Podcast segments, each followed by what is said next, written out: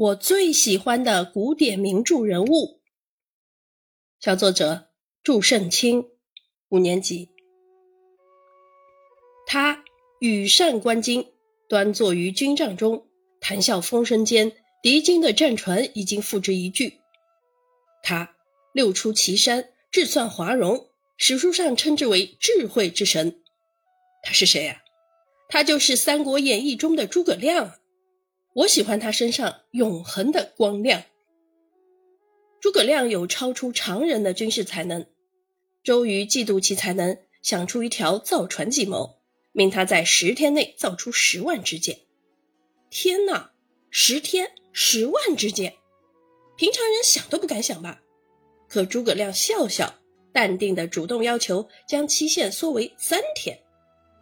他上知天文，下知地理，不费一兵一卒。就用草船与鼓借了曹操的十万支箭。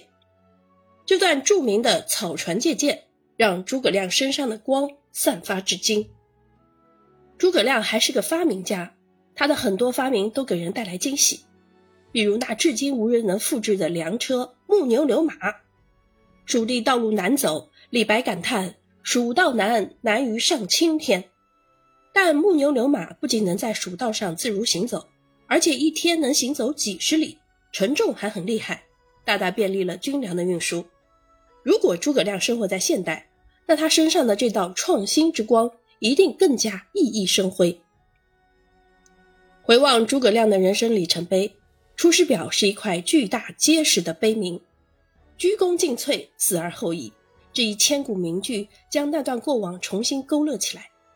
白帝城托孤，君臣之间推心置腹。诸葛亮独自一人挑起了蜀国那沉甸甸的担子，他的一生是穷尽至极的一生，是排兵布阵的一生。